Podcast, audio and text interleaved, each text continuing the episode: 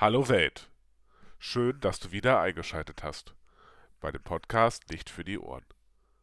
Gestern haben wir mit dem Jona-Buch angefangen, uns auf einen Weg zu machen. Ein Weg auch zu einem tieferen Verständnis des Jona-Buches. Und genau da sind wir an der richtigen Stelle. Kurz bevor die wahrscheinlich bekannteste Handlung einsetzt. Stichwort Walfisch. Aber was ist überhaupt ein Prophet? Navi, Prophet, ist ein Wort aus dem Hebräischen und meint Berufener. Jona ist berufen von Gott, der Stadt Ninive, den Untergang anzusagen, wenn diese sich nicht zu ihm, zu Gott bekehrt. Propheten haben im Alten Testament immer eigentlich nur eine Funktion. Und zwar sollen sie das Volk Israel, das vom Weg abgekommen ist, wieder auf den Weg Gottes führen. Das ist ihre Hauptfunktion im Alten Testament.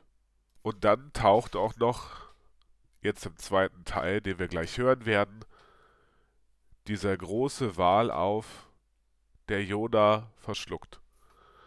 Das ist ein Motiv, was im antiken Raum, da wo auch unsere Geschichte der Yoda-Erzählung spielt und auch entstanden ist, für verschiedene Motive steht. Einmal natürlich für das Motiv oder das Symbol von Gefährdung und Tod. Gerade im alten Orient gab es viele Mythen von urzeitlichem Chaos und Fluten wo natürlich auch große Ungeheuer drin gelebt haben. Dazu gehört auch so ein großer Walfisch. Und Tod natürlich auch, weil ein Volk wie Israel, das auch von Fischfang gelebt hat, natürlich auch kannte, dass nicht alle Schiffe zurückgekommen sind. Und das natürlich auch eine Erklärung war, dass Wale diese Schiffe zum Kentern gebracht haben.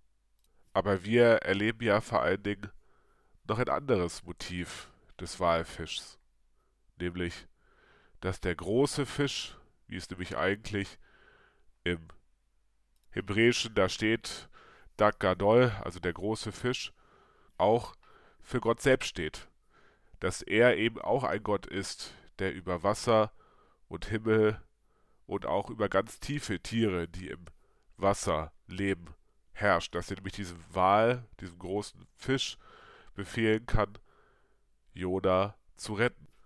Und es ist weiterhin auch ein Motiv, diese Episode in dem großen Fisch, der Selbstvergewisserung und der Selbstklärung von Jona. Und auch ein Ausdruck seiner Gottesbeziehung. Wenn er zum Beispiel sagt, ich rief zu dem Herrn in meiner Angst, und er antwortete mir.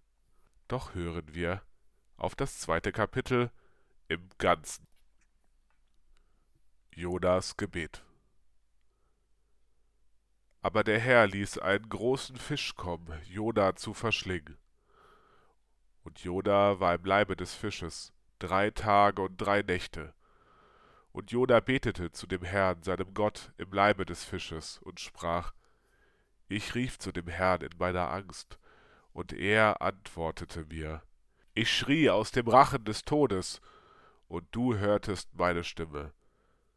Du warfst mich in die Tiefe, mitten ins Meer, dass die Fluten mich umgaben. Alle deine Wogen und Wellen gingen über mich, dass ich dachte, ich wäre von deinen Augen verstoßen, ich würde deinen heiligen Tempel nicht mehr sehen. Wasser umgaben mich bis an die Kehle, die Tiefe umringte mich, Schilf bedeckte mein Haupt. Ich sank hinunter zu den Bergen Gründe, der Erde Riegel schlossen sich hinter mir ewiglich. Aber du hast mein Leben aus dem Verderben geführt, Herr mein Gott.